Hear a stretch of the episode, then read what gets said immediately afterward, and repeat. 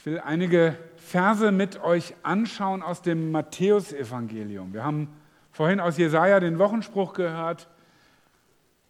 Wie ging das nochmal? Die Herrlichkeit des Herrn erscheint über dir. Ne? Über dir geht auf der Herr und seine Herrlichkeit erscheint über dir. Und um diese Herrlichkeit geht es auch hier in Matthäus, und zwar Kapitel 17. Und ich will die Verse 1 bis 9 lesen. Matthäus Kapitel 17, die Verse 1 bis 9. Und nach sechs Tagen nahm Jesus mit sich Petrus und Jakobus und Johannes, dessen Bruder, und führte sie allein auf einen hohen Berg. Und er wurde verklärt vor ihnen und sein Angesicht leuchtete wie die Sonne. Und seine Kleider wurden weiß wie das Licht. Und siehe, da erschienen ihm Mose und Elia, die redeten mit ihm. Petrus aber fing an und sprach zu Jesus, Herr, hier ist gut sein. Willst du, so will ich hier drei Hütten bauen, dir eine, Mose eine und Elia eine. Als er noch so redete, siehe, da überschattete sie eine lichte Wolke, also eine strahlende Wolke. Und siehe, eine Stimme aus der Wolke sprach, dies ist mein lieber Sohn, an dem ich wohlgefallen habe, den sollt ihr hören. Als das die Jünger hörten, fielen sie auf ihr Angesicht und erschraken sehr. Jesus aber trat zu ihnen, rührte sie an und sprach, steht auf und fürchtet euch nicht.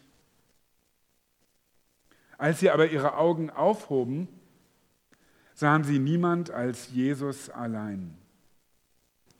Und als sie vom Berge hinabgingen, gebot ihnen Jesus und sprach, ihr sollt von dieser Erscheinung niemandem sagen, bis der Menschensohn von den Toten auferstanden ist.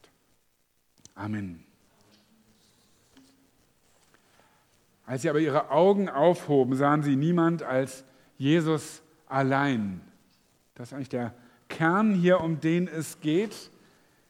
Mit dieser Bergerfahrung, bei diesem Gipfelerlebnis, was der engste Kreis der Jünger mit Jesus hier hat. Die sogenannte Verklärung. Sie gehen auf einen Berg und in der Bibel erleben wir es immer wieder, dass die Berge äh, Orte sind äh, von Begegnung mit Gott. Das wird nicht erklärt und dem Himmel näher. Der Himmel in, in, in der keltischen Spiritualität spricht man von thin places, von dünnen Orten, wo also irgendwie die Verbindung in äh, die, die geistliche Welt äh, leichter ist. Ähm, vielleicht ist es einfach dieses Weggenommensein aus dem Alltäglichen. Ähm, Jesus geht mit seinen Jüngern auf den Berg und sie erleben, dass er so verwandelt wird und auch noch eine Begegnung hat mit Mose und Elia. Dass äh, die beide auch Erfahrungen auf Bergen, ganz wesentliche Erfahrungen auf Bergen hatten übrigens. Und was mit den beiden auf sich hat, da gucken wir gleich noch drauf.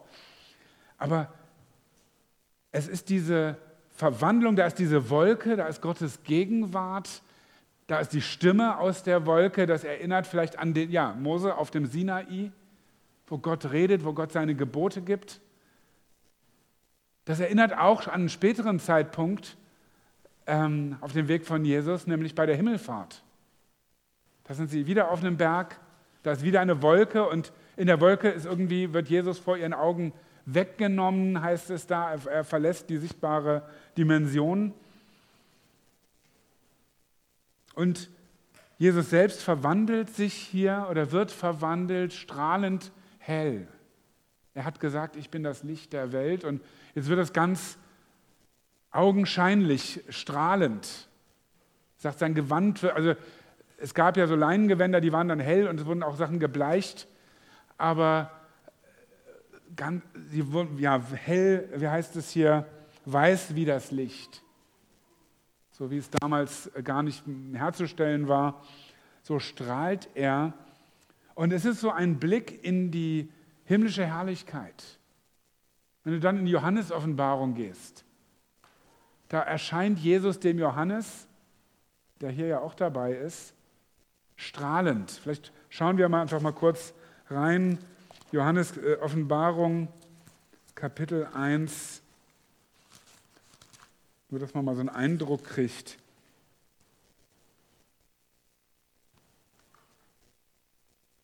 Kapitel 1. Ich wandte mich um, Vers 12, zu sehen, die Stimme, nach der Stimme, die mit mir redete. Und als ich mich umwandte, sah ich sieben goldene Leuchter. Und dann einen, der war einem Menschensohn gleich, angetan mit einem langen Gewand. Sein Haupt aber und sein Haar war weiß wie weiße Wolle, wie der Schnee. Und seine Augen wie eine Feuerflamme. Und seine Füße wie Golderz, das im Ofen glüht und seine Stimme wie großes Meeresrauschen. Und das geht so weiter und er fällt wie tot auf die Erde und Jesus, der verherrlichte Jesus, richtet ihn auf, sagt, fürchte dich nicht, so wie er das hier auch zu den Jüngern sagt. Aber das ist so Jesus ja, in der himmlischen Herrlichkeit, ohne Filter sozusagen.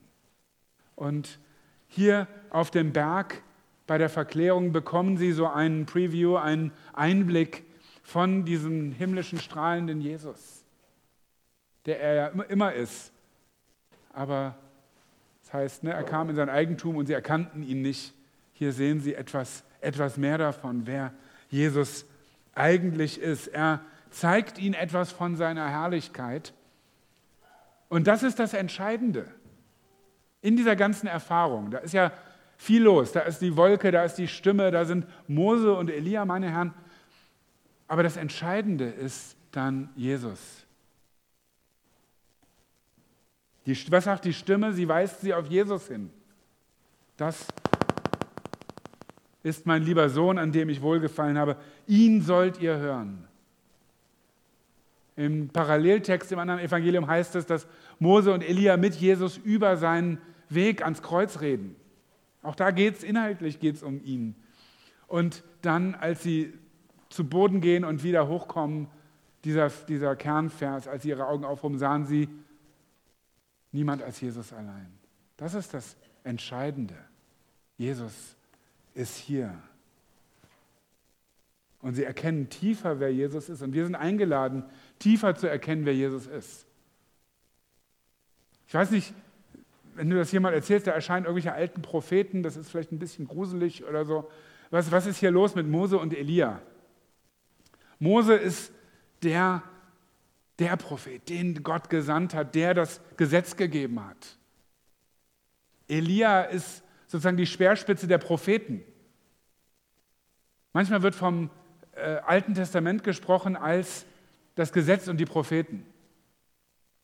Das ist also bis heute im, die hebräische Bibel ist der Tanach unser Altes Testament, Tora, Neveim, das sind die Propheten und dann noch Ketuvim, die Schriften. Also wenn Jesus sagt, das ist das ganze Gesetz und die Propheten, äh, äh, meint er die ganze Offenbarung Gottes bisher im Alten Bund. Und Mose und Elia sind sozusagen diese, die Repräsentanten von der bisherigen Offenbarung Gottes. Und Propheten, die nach ihnen gekommen sind, Prediger, Schriftgelehrte, die waren da, um sozusagen im Dienst von Mose und Elia, um das auszulegen vielleicht, um das zu aktualisieren. Was haben die nochmal gesagt? Erinnert euch dran. Ähm, und jetzt ist hier Jesus. Und da tauchen Mose und Elia auf und sie reden mit ihm auf Augenhöhe. Sagen, du bist einer von uns. Petrus kapiert das, er kapiert ja nicht immer alles, aber das kapiert er, wenn er sagt, hier, ich baue für euch drei Hütten, für jeden eine dann setzt er sie sozusagen auf eine Rangebene. Nicht Jesus, wow, ist das nicht cool, Mose sehen endlich mal. Wir sehen jetzt hier den Mose, sondern er, er versteht, Jesus gehört nicht zu ihm und Johannes und Jakobus, sondern er gehört zu denen. Ja, versteht ihr? Das ist, ihr seid da oben. Und wir dürfen hier dabei sein als Zaungäste. Es wird auch nicht geredet, dass Jesus zu, zu Boden gefallen ist irgendwie. Ne? Der steht da mit Mose und mit Elia, wir, wo, sozusagen, wo er hingehört. Und dann sagt die Stimme eigentlich, okay, aber, aber Jesus ist hier on top. Der ist der größte unter denen. Mose und Elia hören letztlich auf ihn. Das ist mein geliebter Sohn, den sollt ihr hören. Mose ist der, der das Gesetz überliefert hat. Aber Jesus ja, ist in Ewigkeit eins mit dem Vater, von ihm kommt das Gesetz. Er ist der, der zu Mose geredet hat. Er ist der, der Elia gesandt hat. Er ist nicht nur auf Augenhöhe der Hammer, sondern er ist der Herr. Ihn sollt ihr hören. Und wenn Mose und Elia nicht mehr da sind, ist nicht so schlimm. Sie sehen Jesus allein. Wir schauen auf ihn. Heißt nicht, dass Mose und Elia uns nichts zu sagen haben, dass wir das Alte Testament nicht mehr brauchen, aber das heißt, dass wir wissen, wer der Herr ist und auf wen wir uns ausrichten. Ja? Das ist mein geliebter Sohn, auf den sollt ihr hören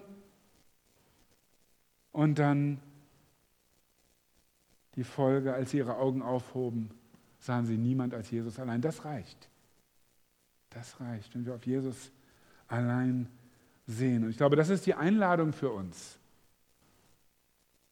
die ich an euch weitergeben möchte, aber auch an mich, dass wir uns, ja, dass wir das einüben, auf Jesus zu sehen.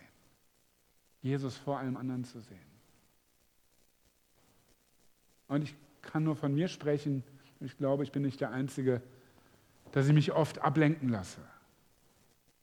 Ja, es gibt Ablenkungen, wo wir auf andere Dinge sehen. Das können Sorgen sein und Grübeln und Dinge, die dir das Leben schwer machen, die dich völlig, du wachst morgens auf oder vielleicht sogar nachts um drei wachst du auf und sofort ist da alles, was nicht läuft. Und was du vielleicht eigentlich machen müsstest und was andere machen müssten. Und es ist wie so ein Klotz. Und du bist gar nicht frei, du versuchst zu beten, aber das Gebet dreht sich sozusagen immer nur um die Probleme. Und du wendest die immer so, wenn du versuchst, ein Möbelstück zu tragen und du schaffst es höchstens, das ein bisschen zu drehen, aber du kriegst es nicht weg. Und Jesus lädt uns ja ein, ihm unsere Sorgen zu bringen. Er sagt, euer himmlischer Vater weiß, dass ihr all dessen bedürft. Alle eure Sorge werft auf ihn. Aber oft lasse ich mich da ablenken. Oder das ist einfach so eine Geschäftigkeit. Ja, es ist einfach viel los. Da sind vielleicht sogar gute Dinge. Das ist vielleicht sogar Reich Gottes Sachen. Ja, ich mache das ja sogar beruflich. Äh, was für ein Vorrecht ist das? Aber die können mich ablenken von dem, um den es eigentlich geht. Ist eigentlich, eigentlich absurd. Äh, aber das geht. Ja, und ich komme gar nicht zur Ruhe. Ich bin so ein bisschen ins Jahr gestolpert, ich dann nochmal krank war und dann schieben sich die Termine ja so auf und das Liegengebliebene. Und das hat mich die Woche äh, zeitweise ziemlich, ziemlich äh, gefangen genommen. Einfach was jetzt alles noch, was eigentlich schon hätte laufen müssen im Januar. Und äh, dann kommen schon wieder die nächsten Termine, die, die schieben sich ja dann ja nicht mit. So, das wäre ja ganz angenehm, ne? wenn einfach alles drei Wochen später oder so, sondern es staut sich dann halt auf und ich kann mich davon ablenken lassen. Es können auch meine tollen Ideen sein. Petrus hat immer tolle Ideen. Und herrlich, ich habe das heute nochmal im Lukas-Evangelium mitgelesen, die gleiche Geschichte. Da heißt es dann, als Petrus noch sprach, also hier Hütten bauen und so, da kam eine Stimme, also die unterbricht ihn und sagt: Petrus, hier Jesus, auf den sollst du hören. Ja, nicht so viel reden, mehr hören. Äh, wird da ziemlich deutlich bei Lukas. Ich bin manchmal so beschäftigt mit dem vielleicht, was ich machen will, dass ich gar nicht die Zeit nehme, auf Jesus zu sehen. Oder es ist mein eigener Zustand, wo ich merke, ich bin nicht so, wie ich vielleicht sein sollte. Oder der Zustand der Welt um mich herum. Finsternis bedeckt das Erdreich und dunkel die Völker. Ja, das kann dich gefangen nehmen. Gerade, ja, muss euch nichts erzählen von der Welt, in der wir leben. Und die Einladung ist, auf Jesus zu sehen. Ihn zu sehen, ihn allein. Heißt das jetzt, wir verschließen die Augen vor all dem anderen, vor dem Leid der Welt? Sagen, nee, wir sind einfach, wir gehen einfach, äh, war das, nimmt zwei vor 100 Jahren, ab ins Kloster Türe zu, dann hat es mit der Sünde Ruhe, ja.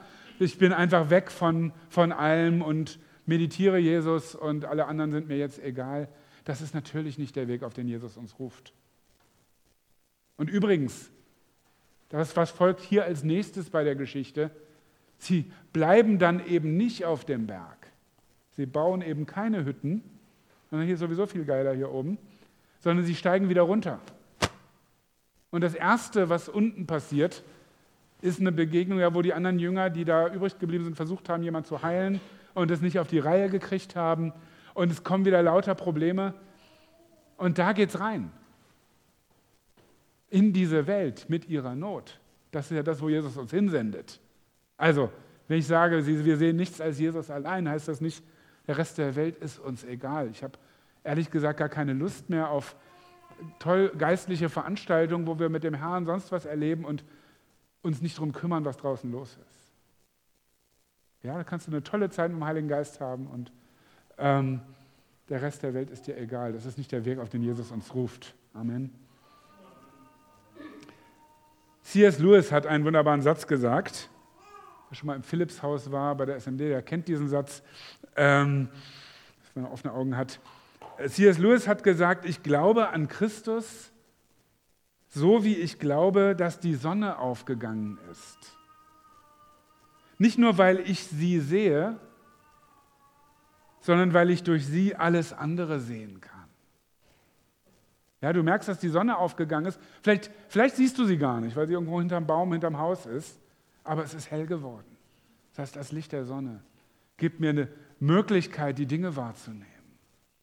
Und das Licht, was Jesus ist, gibt dir eine Möglichkeit, die Dinge wahrzunehmen, diese Welt wahrzunehmen, wie sie ist, deine Mitmenschen wahrzunehmen, mit dem, wie, ja, sie auch so zu sehen, wie Jesus so sie sieht.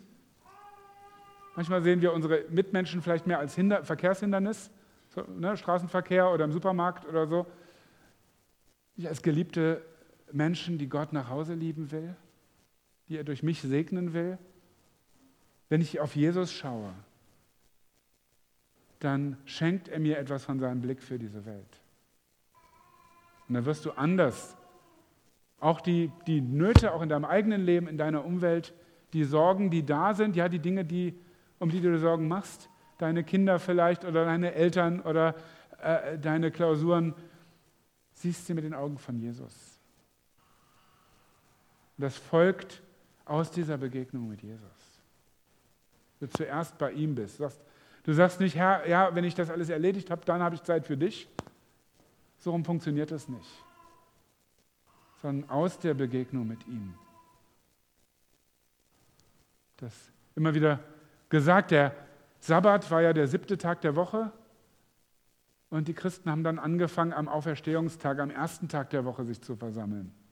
Da ist der Tag der Begegnung mit Gott. Und da, von diesem ersten Tag, wo wir gar nichts arbeiten, wenn wir nicht Pastor sind, Gehen wir in die Woche, gehen wir in das, was unser Alltag ist.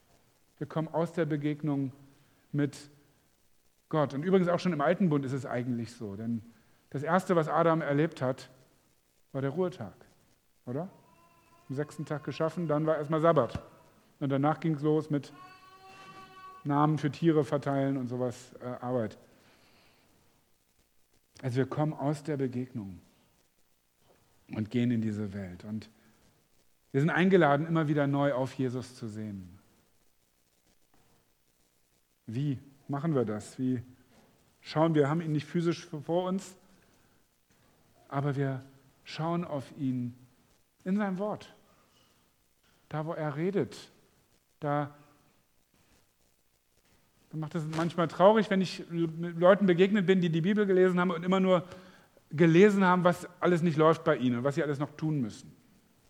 Kennst du das? Dass du das immer nur die To-Do-Liste hast oder den Anspruch an dich. Sag, oh ja, das mache ich ja auch nicht. Und, das, und jetzt noch auf Jesus sehen, das mache ich auch nicht. Immer, äh, äh, und du bist ständig, du verurteilst dich ständig selber. Aber das Erste, was passiert, wenn du die Bibel liest, der Heilige Geist dich darin leitet, ist, dass du Jesus siehst in seiner Schönheit, in seiner Liebe. Darin besteht die Liebe, haben wir gerade letzte Woche darüber gesprochen. Nicht, dass wir ihn geliebt haben, sondern dass er uns geliebt hat und hat sich für uns dahin gegeben. Und ja, dann will ich ja auch wissen, wie will er denn, dass ich lebe? Was, wie stellt er sich denn diese Welt vor? Was kann ich daran tun? Aber ich darf ihm begegnen, ich darf ihn erstmal sehen in seinem Wort. Sag danke, dass du so strahlend, so herrlich bist, wenn ich diesen Text lese, dass du Gott selbst bist. Das wird hier eigentlich deutlich. Und dann sehen wir auch in dieser Geschichte, er wendet sich dann seinen Jüngern zu. Ist euch das aufgefallen? Also er wird verwandelt, Mose und Elia sind da, wow, kosmisches Ereignis. Wir können sagen, Jesus ist jetzt völlig entrückt und seine Jünger liegen da zu Boden und ist irgendwie auch ganz angemessen. Nee, er nimmt sich dann die Zeit, zu ihnen hinzugehen und sagen, Leute, ist gut, ist okay, steht auf, fürchte dich nicht. Ist das nicht liebevoll? Der hätte die da auch liegen lassen können. Hat auch mal ganz gut getan. Nein, er richtet sie auf. Also so kannst du erkennen, wie Jesus ist in seinem Wort. In manchen Texten ist es sehr offensichtlich, bei manchen musst du ein bisschen mehr graben, damit du es entdeckst. Wir schauen auf Jesus, wenn wir uns Zeit nehmen im Gebet, in der Anbetung. Sei das allein, sei das unter der Dusche oder im Auto oder hier miteinander. Ich genieße das so, dass wir diesen Raum haben. Und das ist uns so wichtig, hier nicht nur Musik zu haben als, als irgendwie Unterhaltungsprogramm, sondern diesen Raum zu haben, wo wir auf Jesus schauen, wo wir ihm neu begegnen. Und ja, ich begegne Jesus da, wo ich meinem Nächsten begegne. Nochmal, er gibt uns diese Augen, dass wir unsere Mitmenschen so sehen, wie er sie sieht. Und die Liebe von Jesus führt uns automatisch, nee, nicht automatisch, aber durch seinen Geist, wenn wir ihn lassen, in die Liebe zum Nächsten. Erst Johannesbrief hatte ich eben schon zitiert.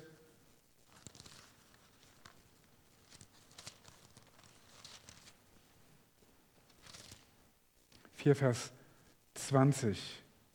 Ja, ich lese mal 19 bis 21, Kapitel 4. Lasst uns lieben, denn dann liebt er uns auch. Nein, denn er hat uns zuerst geliebt. Wenn jemand spricht, ich liebe Gott und hasst seinen Bruder, der ist ein Lügner. Denn wer seinen Bruder nicht liebt, den er sieht, der kann nicht Gott lieben, den er nicht sieht. Und das Gebot haben wir von ihm, dass wer Gott liebt, dass der auch seinen Bruder oder seine Schwester liebe. Also da ist eine Verbindung zwischen der Begegnung mit deinem Nächsten und mit der Begegnung mit Gott. Und umgekehrt sagt Jesus, oder sagt der König in dem Gleichnis vom Weltgericht, das, was ihr getan habt, diesen meinen geringsten Brüdern, das habt ihr mir getan. Das, was du dem tust, der, am, der arm ist, der in Not ist. Ja, da begegnest du, da beschenkst du Jesus. Und du siehst etwas von Jesus in diesem Menschen. Er gibt dir diese Augen, er gebe dir diese Augen, dass du auf ihn schaust im, in deinem Nächsten.